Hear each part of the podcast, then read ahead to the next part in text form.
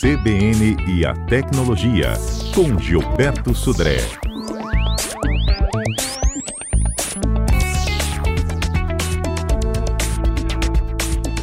Olá, bom dia. O livro, seja ele em papel ou digital, é uma ferramenta que nos transporta a lugares incríveis sem sair de casa, além de ser uma forma de adquirir conhecimento. Mas nem sempre podemos arcar com o valor de adquirir um livro nas livrarias comuns. Que tal encontrar centenas de livros gratuitos e de forma legal através da internet?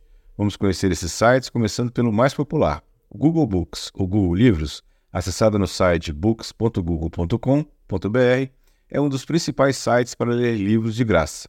No site você consegue visualizar e baixar livros gratuitamente. Os livros são fornecidos pelos editores ou digitalizados utilizando um reconhecimento ótico de caracteres e são armazenados no banco de dados do Google. No site é possível pesquisar por título, autor, código ISBN ou palavra-chave. Para os estudantes, é a mão na roda na hora de fazer pesquisas para seus trabalhos acadêmicos, já que é possível pesquisar em livros por termo, indicando exatamente onde eles aparecem no livro, e assim facilitando quando você está procurando algum trecho específico. Infelizmente, alguns livros não estão disponíveis na íntegra, então nem sempre você consegue visualizar 100% do livro. Você também pode comprá-lo ou pegar emprestado em alguma biblioteca próxima à sua casa caso ele não esteja disponível para ler de graça. A Biblion, acessada no site biblion.odilo.us, biblionodilo.us, é uma biblioteca digital gratuita de São Paulo, com milhares de livros disponíveis para ler online sem precisar de nenhum aplicativo. Basta fazer seu cadastro e pronto. Você consegue ler no próprio site, mas também é possível baixar o livro para quem deseja ler em softwares de leitura ou simplesmente quer ler offline. Só é possível pegar dois livros por vez e você tem 15 dias para ler o livro. Caso ninguém mais tenha solicitado o livro, você pode renovar o empréstimo. O site ainda promove uma gama de programações culturais com atividades de formação e clubes de leitura. Outra opção é a Amazon, uma das maiores empresas de e-commerce do mundo, e seu acervo é bem grande.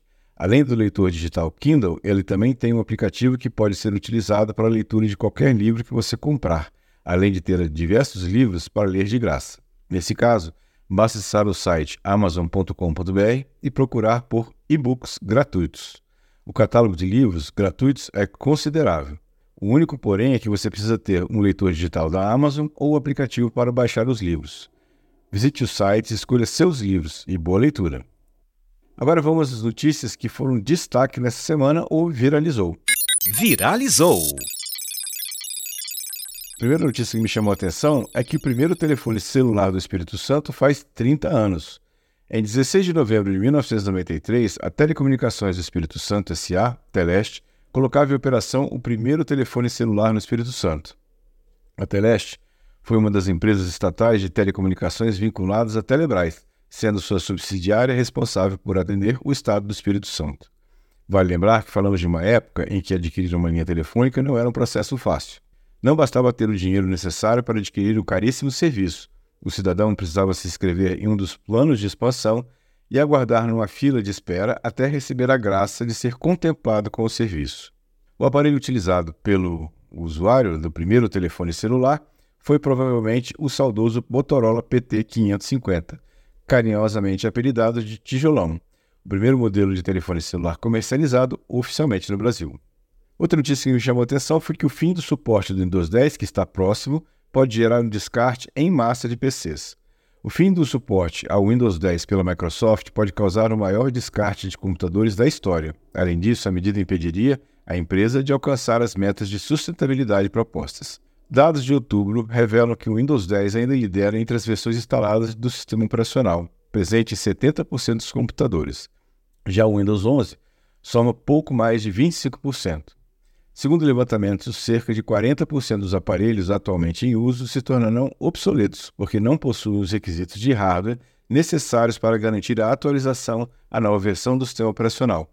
Lembrando, uma das exigências para instalar o Windows 11 é a necessidade de ter um chip TPM que cuida da segurança. Isso impede que o sistema operacional rode em máquinas um pouco mais antigas. O fim do suporte ainda encerra as atualizações de segurança do sistema operacional e deixa os computadores mais vulneráveis a ataques. Isso significa que os equipamentos podem ficar inoperáveis e seu uso não é mais recomendado para a realização de tarefas básicas. A última notícia que me chamou a atenção foi que o backup do WhatsApp no Android vai ocupar espaço no Google Drive. É isso mesmo. A partir de dezembro de 2023, os arquivos de backup de conversas do WhatsApp, aquelas que você manda para a nuvem para fazer o backup das mensagens, no caso do Android, passarão a consumir espaço de armazenamento do Google Drive. Até hoje, esse espaço de backup que era colocado na nuvem dentro do Google Drive não competia com os espaços que você tinha para e-mail, fotos e outros conteúdos que estavam no Google Drive. A novidade foi revelada nesta terça-feira, dia 14, pela gigante da web e deve alcançar todos os usuários do mensageiro da Meta ao longo de 2024. Apesar de provavelmente desapontar muita gente, a mudança não é uma coisa diferente. O serviço de armazenamento da Apple, iCloud, que abriga os backups do WhatsApp no iPhone, já consome espaço da franquia contratada pelo usuário para isso. Vale lembrar que o Google oferece 15 GB de espaço gratuitamente para você usar entre todos os serviços da empresa: Gmail, Drive, Fotos e todos os outros. Se você ativa o backup do Zap no seu Android, a partir de dezembro esse espaço extra vai ser consumido aos poucos pelo histórico de conversas do mensageiro do Meta. Muito bem, se você está com espaço apertado no Google Drive, é bom pensar em desabilitar essas mensagens, esse backup dessas mensagens. Lembrando que aí você pode ficar sem o backup e sem poder recuperar mensagens ou na troca de perda do aparelho, recuperar as mensagens do WhatsApp. Muito bem, desejo a todos um excelente final de semana e quarta-feira estamos de volta com mais tecnologia. Um abraço.